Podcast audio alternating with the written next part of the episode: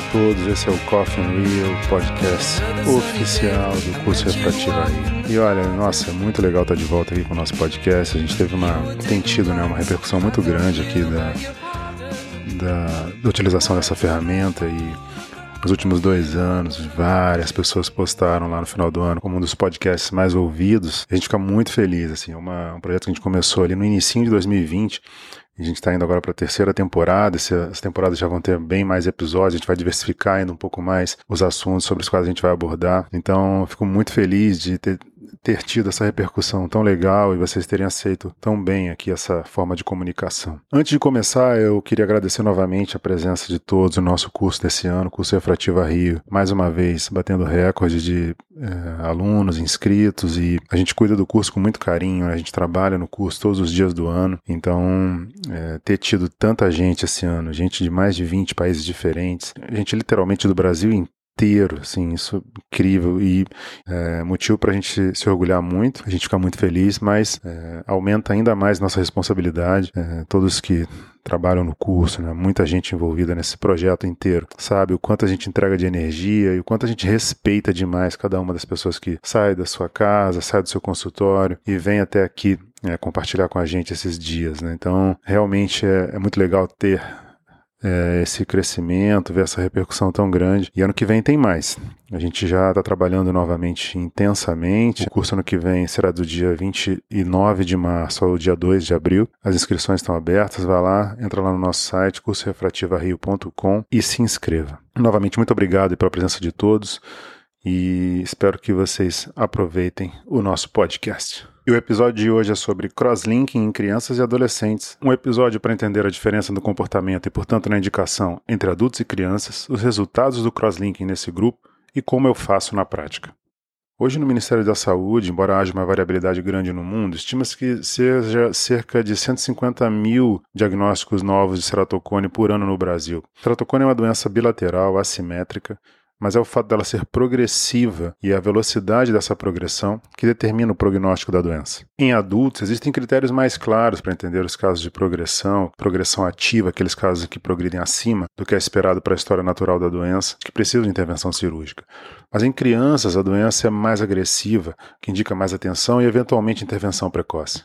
on the other hand, we check how many of these children indeed progress and we treat them, and the rate is 88%.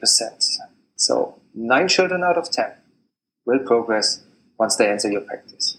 And then we decided to adopt a different attitude, not to wait anymore for documented progression in children and adolescents, but treat them right away as soon as you have an unambiguous diagnosis. Embora o ceratocone seja uma doença bilateral, o fato de ser assimétrica muitas vezes faz com que o diagnóstico ocorra apenas em estágios tardios, quando a gente tem baixa visual bilateral do paciente. Portanto, considerando o avanço nos exames de imagem, e a maneira fácil e prática como se consegue fazer o diagnóstico de maneira muito precisa, eu recomendo que crianças ou adolescentes sejam submetidos a exames de imagem, pelo menos uma topografia ou tomografia, independentemente de terem sinais ou sintomas de ceratocone. Idealmente, esse exame deveria ser feito no final da primeira década de vida início da segunda década, entre 9 e 10 anos de idade. Isso permitiria o diagnóstico precoce e o eventual tratamento antes de que se tenha repercussões clínicas mais importantes. Embora quem já faça segmento anterior e ceratocone perceba de maneira muito clara o comportamento mais agressivo do ceratocone na população pediátrica, é muito importante trazer evidência da literatura. Em um estudo conduzido e publicado na revista Nature esse ano, 2022, Ken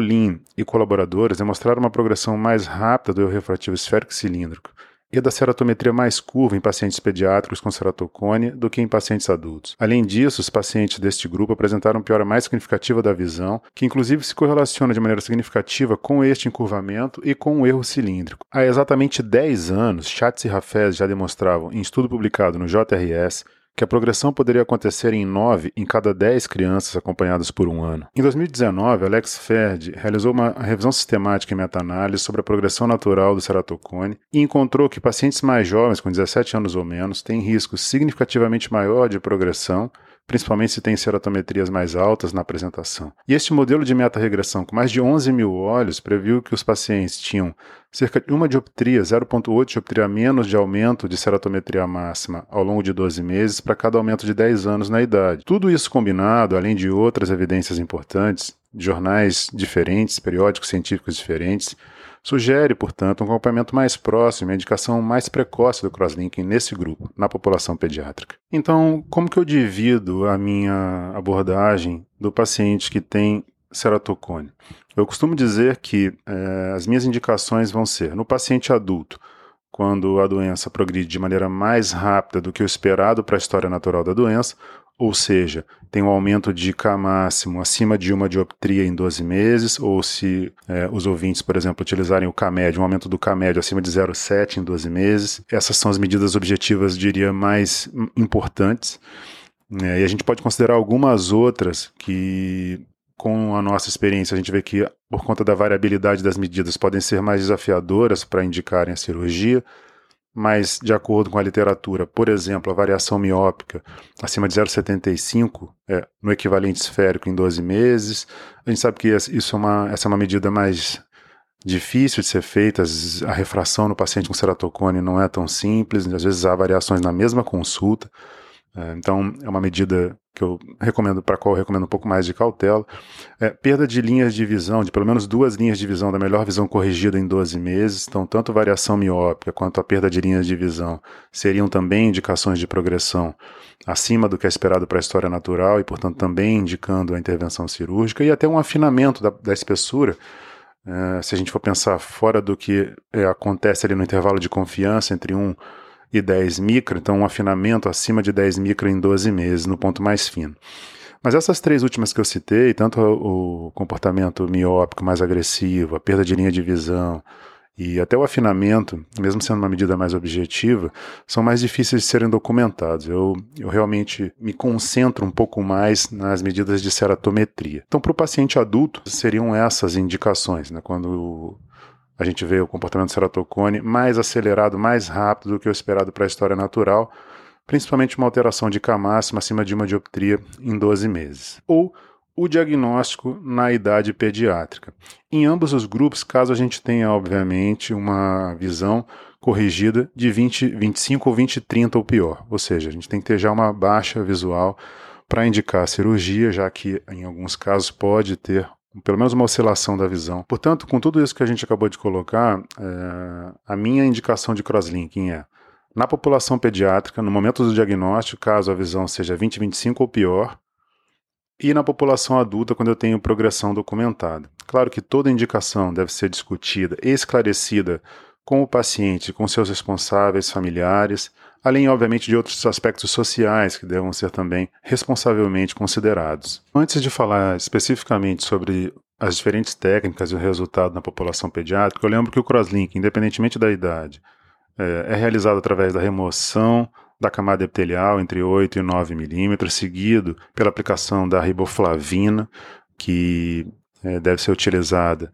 por cerca de 10 a 20 minutos, em geral, é, 16 minutos de utilização da riboflavina de 2 em 2 minutos tende a ser suficiente para a obtenção de uma concentração adequada, seguido pela irradiação da luz ultravioleta em um comprimento de onda específico. Eu lembro que hoje a gente já sabe que o crosslinking é, não ocorre somente entre as fibras de colágeno, mas também entre as cadeias colaterais das fibras de colágeno e os proteoglicanos da matriz extracelular. A forma, digamos, standard do crosslinking, com 3 mW por centímetro quadrado, foi pensado para um processo de radiação que duraria 30 minutos, né, gerando ali um total de joules de 5.4 joules por centímetro quadrado. Todo mundo já sabe muito bem sobre as diferenças que permitiram a aplicação do crosslinking de uma forma, digamos assim, acelerada ou mais rápida. A gente falou bastante sobre isso, tem um editorial meu JRS é, já de 6, 7 anos atrás, onde a gente fala especificamente sobre as diferenças entre as mudanças matemáticas, que são até relativamente simples, não se correlacionavam é, diria, com as mudanças e a resposta biológica. Então, para manter os mesmos 5,4 joules, a gente sabe que esses 3 miliwatts por centímetro quadrado, lembrando que o joule é o watt por segundo, então os 3 miliwatts seriam 0,003 watt vezes é, 1.800 segundos, dando esses 5,4 joules. Então, por exemplo, para passar para 10 minutos, a gente precisaria de 9 miliwatts, né, 0,009 watts, é, por 10 minutos vezes 600 segundos daria os mesmos 5,4 joules. Um dos estudos interessantes nesse sentido, porque é realizado em uma câmara fechada, né, simulando o ambiente da câmara anterior, mostra que é, alterações de tempo inferiores a 10 minutos não conseguem promover alterações estruturais é, que se diferenciavam dos grupos controle. Apenas no grupo de pelo menos 10 minutos, entre 9 e 10 minutos, e claro, 30 minutos, é, conseguiam provocar alterações importantes em termos de enrijecimento nessa córnea. Então, o que eu recomendo, principalmente nessa população pediátrica, se for feito o protocolo acelerado, que seja no mínimo 9, 10 minutos, não menos do que isso, ou o protocolo standard. Mas a gente tem que pensar que nesse grupo a gente precisa balancear ali entre o tempo de conforto para o paciente e também, obviamente, o resultado. Então, se a gente obtém resultado com 9, 10 minutos, esse seria um protocolo, digamos, na minha opinião, ideal para esse grupo. E o que a gente vê na literatura é que sim, tem alguns estudos mostrando que protocolos chamados acelerados de 9 a 10 minutos é, tem resultado tão bom em termos de eficácia na estabilização da doença comparado aos protocolos padrão. A gente tem tanto estudos de revisão estudos de longo prazo e estudos comparativos confirmando a eficácia do tratamento acelerado na população adulta e na população pediátrica. Um dos bons estudos realizados recentemente é um estudo publicado no Ophthalmology em 2021, é, e esse estudo é interessante porque ele é é, mascarado do ponto de vista do observador, individualmente randomizado, controlado, e onde foram feitos dois braços, em um foi feita a intervenção com crosslinking e o outro grupo apenas acompanhou com o chamado standard care, ou seja, usando óculos, lente de contato. Aqui foi feito riboflavina com metilcelulose, né, com a riboflavina que a gente usa aqui no Brasil, por exemplo, de 2 em 2 minutos, por 10 minutos, seguido de uma radiação por 9 minutos. O grupo que foi submetido ao crosslinking se manteve estável com um discreto aplanamento no acompanhamento aí de 18 meses, enquanto que o grupo que foi controle não foi submetido ao crosslinking apresentou uma progressão de passando de 50 dioptrias para 53.4 dioptrias em média. E uma das conclusões do estudo é que a razão de chances sugere que o paciente no braço de crosslinking tem 90% menos chances de sofrer progressão em comparação com aqueles que receberam os chamados cuidados padrão, standard care. Claro que pacientes mais jovens têm um risco maior de falha e havia ainda um debate entre será que então nesse grupo é, eu deveria fazer o protocolo padrão ao invés do protocolo acelerado? A minha resposta é sempre que, olha, é, ambos são muito eficazes e a gente tem literatura que suporta essa informação. E se a eficácia é similar, como é o que parece tem sido demonstrado nos estudos, que o, a forma acelerada deve ser implementada, como eu disse, tornando a aderência desse paciente ao tratamento ainda maior. O que a gente vê, na verdade, é que as taxas de necessidade de retratamento ou recross são similares nos pacientes submetidos ao tratamento acelerado ou tratamento standard.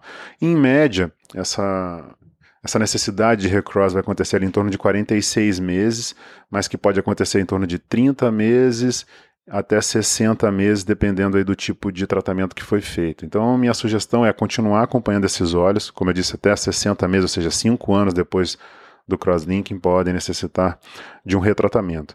E é importante lembrar que retratamento só deve ser considerado depois de pelo menos um ano de acompanhamento, para que a gente consiga aí sim ter medidas confiáveis em termos de, de progressão ou retorno à progressão da doença.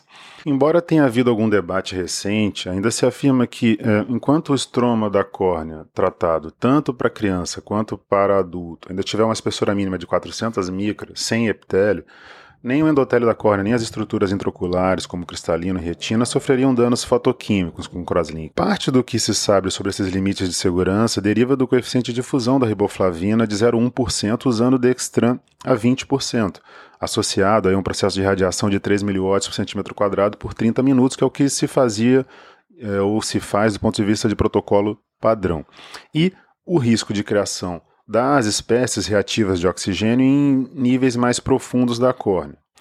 Porém, é, considerando o coeficiente de fusão padrão de 0,1% e o tempo de imersão, a riboflavina alcançaria o estroma pré-endotelial a uma concentração de aproximadamente 0,024%. E há um estudo recente mostrando que talvez essa concentração seja cerca de é, duas vezes menor e que, portanto, a gente poderia irradiar de maneira mais intensa essas camadas mais profundas. Como eu disse, faria pouco sentido, porque é, as fibras de colágeno que reagem intensamente a essa ação fotoquímica são principalmente as fibras anteriores, por conta do comportamento mais entrelaçado dessa estrutura, dessas camadas da córnea na parte mais superficial e que, portanto, mesmo irradiando, mesmo conseguindo obter concentrações mais intensas de radiação nas camadas mais profundas, a gente não obteria o mesmo resultado, como mostram alguns estudos é, muito bem feitos nessa linha.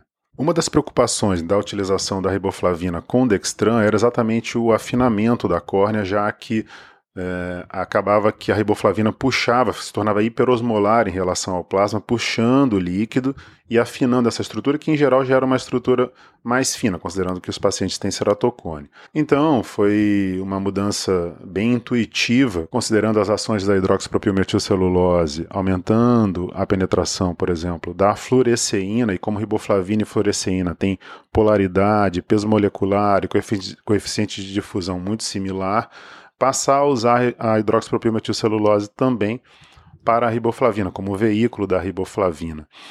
Porém, eu sempre mostro é, nas minhas aulas né, que essa modificação não é uma modificação inerte, que ao modificar o veículo, além de alterar também a osmolaridade, a gente muda alguns isômeros monofosfato, enfim. Mas com a mudança do veículo, a gente tem uma difusão mais rápida e também uma reação mais intensa à luz.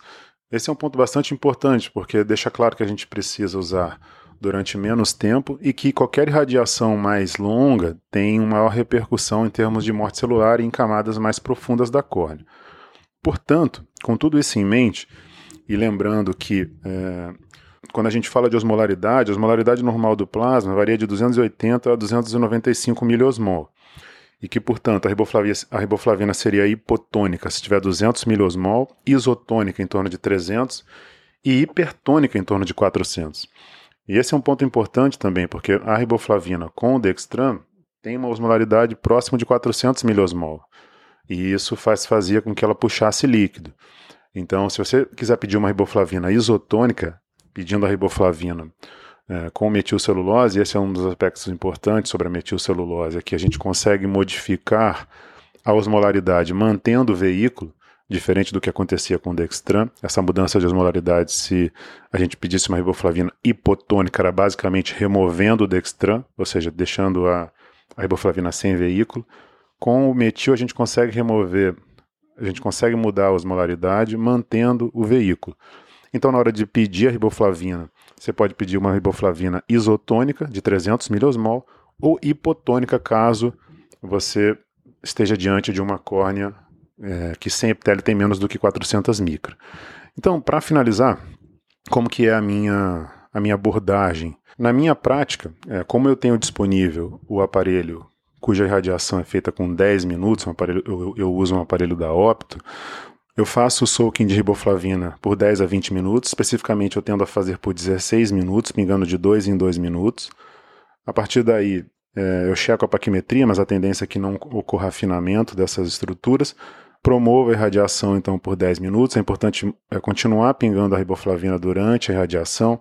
E se for uma irradiação de 10 minutos, uma gota com 5 minutos ou duas gotas é, em 10 minutos já é suficiente. Agora, se os senhores têm disponível apenas a forma de radiação por 30 minutos, a minha sugestão é que se faça o soaking usando riboflavina com dextran.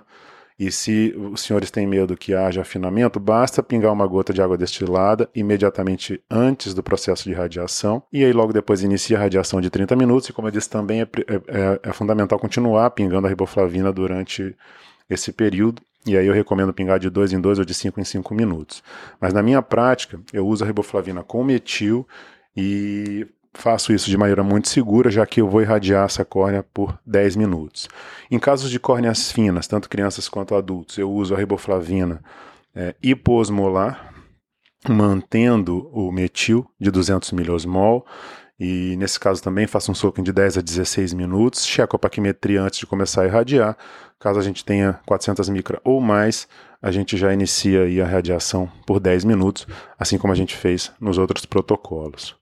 Um dos aspectos importantes é que eu sempre, nesses pacientes da, da população pediátrica, né, ou nos adultos que têm progressão ativa, como a gente é, já conversou, é sempre uma abordagem em dois passos. Né? Primeiro, o que eu quero é interromper a progressão da doença usando o crosslinking. É, o crosslinking, a nossa ferramenta para interromper a progressão da doença nesses pacientes. E Cerca de 9 a 12 meses depois, eu vou tentar oferecer para esse paciente o que ele digamos assim, a melhor visão possível. Seja através de óculos, seja através de lentes de contato, lentes de contato esclerais, por exemplo, muitas vezes conseguem é, obter visão muito boa nesse grupo. E, eventualmente, aqui, sim, pensar na, no implante de segmento de anel intraestromal, tentando regularizar essa córnea, melhorando a qualidade de imagem desses pacientes. Então, senhores, a indicação, na minha opinião, na população pediátrica é no diagnóstico, caso esses pacientes tenham visão de 20, 25 ou pior, obviamente discutir com a família e com os responsáveis do paciente. A cirurgia pode ser feita de forma muito segura, é, sem necessidade de anestesia mais profunda, apenas com a anestesia tópica. É, em alguns casos é interessante trazer o familiar para o centro cirúrgico, para a sala cirúrgica, de, torna, deixa a criança ainda mais confortável, mas vocês vão se surpreender. A maioria das crianças tira de letra esse procedimento. Eu prefiro fazer, principalmente nesse grupo, por conta da eficácia comprovada que a gente tem. É, e também do resultado da adesão mais confortável por conta do paciente, o protocolo acelerado, em geral, o protocolo de 10 minutos, como nós vimos o estudo do oftalmologia, a vasta literatura mostra é, a redução importante do risco de progressão nesse grupo, a eficácia desse tratamento. Uso a riboflavina com metil e isosmolar, se esse paciente tiver uma córnea é, que tem sem epitélio 400 micra ou mais, ou hiposmolar se tiver 400 micra ou menos acompanham esse grupo. É muito, é muito importante acompanhar, principalmente o olho que não foi operado, o olho que tem a melhor visão, é, porque, por conta da assimetria né, desse tipo de doença.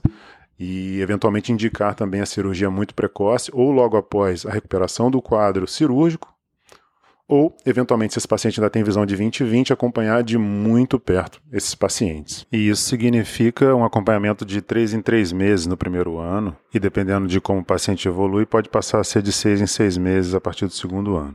Então, quando a gente fala de crosslinking na população pediátrica, a gente está falando de crianças entre 10 e 18 anos, crianças e adolescentes entre 10 e 18 anos. Né? É essa faixa etária sobre a qual a gente está se dirigindo nesse momento. Antes de terminar, eu queria chamar a atenção para as crianças e adolescentes com síndrome de Down. Esse grupo tem uma prevalência ainda maior do ceratocone e que, é, assim como a gente colocou anteriormente nesse grupo também, a gente precisa de indicação precoce. E aí, particularmente, é interessante considerar realmente a anestesia geral e sedação para que a gente tenha uma adesão maior do paciente, um resultado melhor da cirurgia.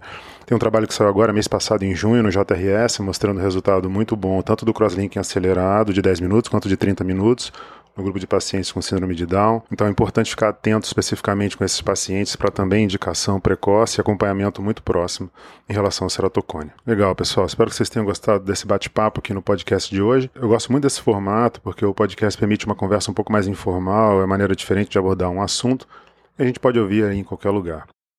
Para finalizar, minha dica cultural de hoje é a série Severance, né, que está disponível na Apple TV.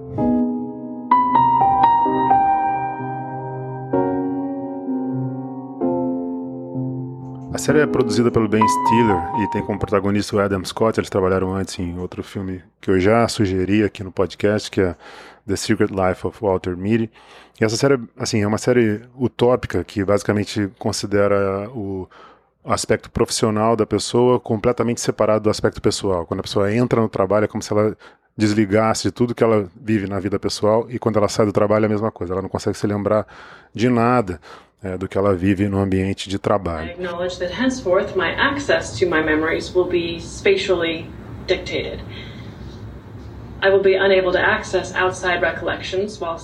É, a série depois vai virando um thriller e enfim tem uma tem grandes atuações, teve muitas indicações aí ao Emmy. Aqui no Brasil está com o nome de Ruptura e como eu disse disponível na Apple TV. Espero que seja aí uma boa dica para o pessoal que está ouvindo o podcast. Depois vocês me dizem se gostaram ou não.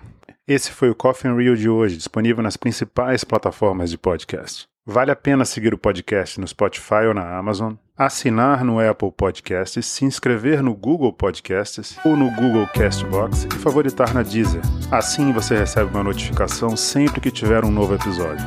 Eu sou Marcone Santiago e fico por aqui. Até a próxima.